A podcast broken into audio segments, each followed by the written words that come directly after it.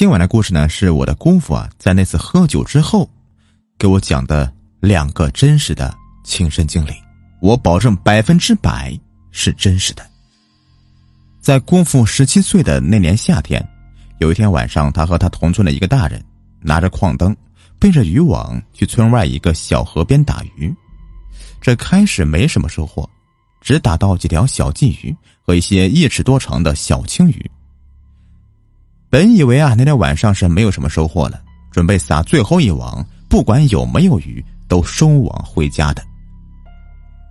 夜已经深了，周围静悄悄的，天上零零散散的挂着几颗星星，偶尔呢有风吹过河边的杨柳树，树叶发出簌簌的声音，给漆黑的夜晚增添一些恐怖的气氛。最后一网捞上来。还是没什么收获，姑父收着渔网就准备回家了。这时候呢，他同村那个人就说话了：“哎，这出来这么久了，又没打到啥鱼，回家干什么呀？啊，走，去老窖坑那边撒些网去。”姑父听到要去老窖坑打鱼，不禁的浑身打了一个寒颤。姑父回了一句：“哎，谁都知道那地方邪得很呢，经常有人晚上从那里经过。”能看到一些不干净的东西。你忘了，村里谢老五那年秋天，从镇上亲戚家喝完酒回来，哎，夜里面经过那个老窖坑啊，就看到一个死小孩的鬼魂，被吓得嗷的一声就晕过去了。这当时全村谁没听过谢老五那惨叫声啊啊！这后来呀，还是几个胆大的啊，一起去把他从那个老窖坑那边给背回来的。这才几年呢啊！大白天的都没人敢去那儿，我们现在晚上去，不好吧？同村那个人听完后，哈哈大笑了，说：“姑父的胆子怎么这么小啊？”哎，不就是死小孩嘛，有啥好怕的？他今晚敢出来，我直接把他塞到我的渔网里面给烧了，他跑都跑不掉啊！我家渔网经过这个猪血浸泡的，辟邪的。老窖坑呢？是姑父他们那边的一个很邪门的地方，以前死小孩都是扔在那附近的。老窖坑里的水啊有多深，没有人知道，只知道水很凉很凉，每年夏天都会淹死人。姑父听他说，说他胆子小，立刻就不服气了，毕竟年纪轻轻嘛，血气方刚的，更何况啊，又不是他一个人去的。两人就背着渔网啊，拿着鱼篓和矿灯，就朝着老窖坑的方向就去了。到了老窖坑啊，明显的就感觉到有点不对劲儿，周围太安静了，连昆虫和青蛙的鸟鸣声都没有。当时也没有想那么多，只想着赶紧的撒几网打些鱼，好回家呀。这第一网下去啊，捞上来。收获了不少，有好几条大青鱼，还有一些龙虾。这两人呢很高兴，就沿着老窖坑边继续撒网。鱼篓里面都装满了呀。这两人呢就说着笑着。同村那人就说：“馆长，我就说吧啊，没啥的。你看我们到现在啊，不也啥都没看到吗？还打这么多的鱼虾。明天呢，让你婶子炖鱼给你吃啊。我们爷俩就再撒一网就回家。”话说完，那个人呢就递给了姑父一根香烟，两人点了香烟，深深的吸了一口，吐出一口烟雾，然后呢就撒网了。这网撒下去啊，和前几次一样，没什么不对劲儿的。等到捞网的时候啊，怪事儿就发生了，这渔网怎么捞都捞不动，那人就喊姑父帮忙一起捞，两人呢就使出全身的劲儿。都没能把这个渔网给动一分，就好像渔网里面被千斤重的大石头给压住一样，纹丝未动。这时候啊，那个人就说话了：“焕章，这网里有东西啊！那个东西听到我们的话，在作怪了吧？我马上下去，你拿着网，别松手啊！”话说完，他猛地把中指塞到了嘴里面一咬。血立刻流出来了，他把鞋脱了，沿着老窖坑这个边上慢慢的下到水里。他刚到渔网那儿，就拿着咬破了的手指，沿着渔网就涂了一遍。渔网里的东西啊，在水里来回的逃窜着，好像很害怕血一样。刚刚还是纹丝不动的渔网，这时候能拉动了。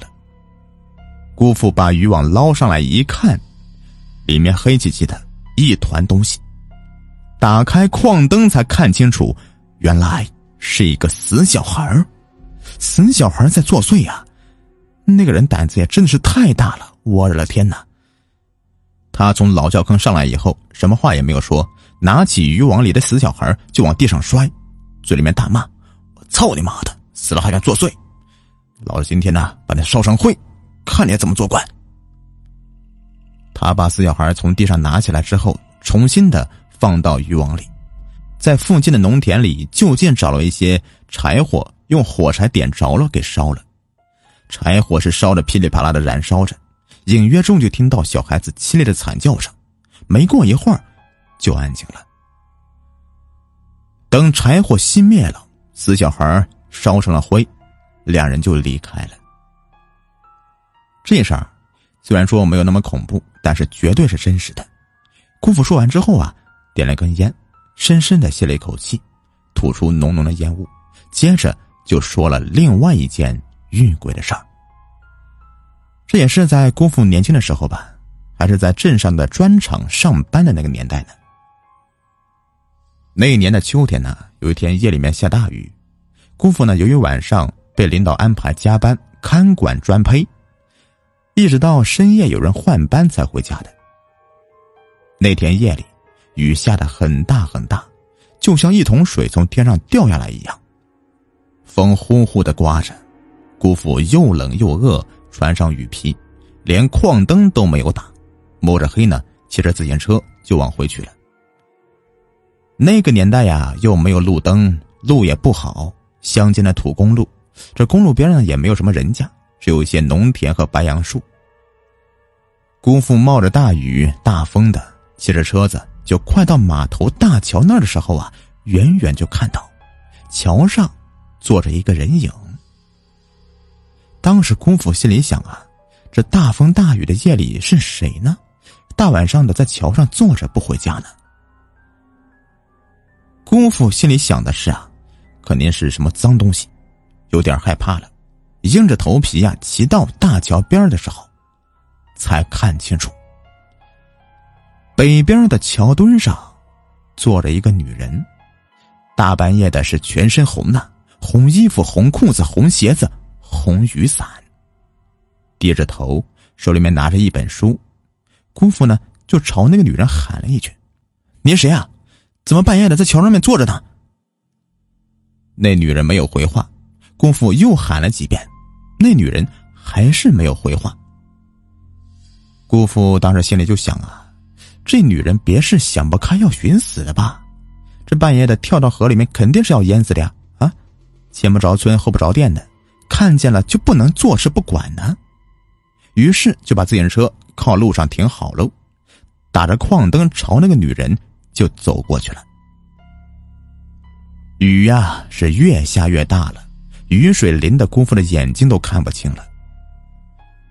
到女人坐的那个桥墩边上，姑父怕女人听不见，大声的喊了一句：“大妹子，这么晚了，怎么还不回家呀？是不是和家人闹矛盾了？这大风大雨的夜里，你一个女孩子坐桥墩上，要是掉下去了怎么办呢？没有人看到啊？听大哥一声劝吧，赶紧回家吧。”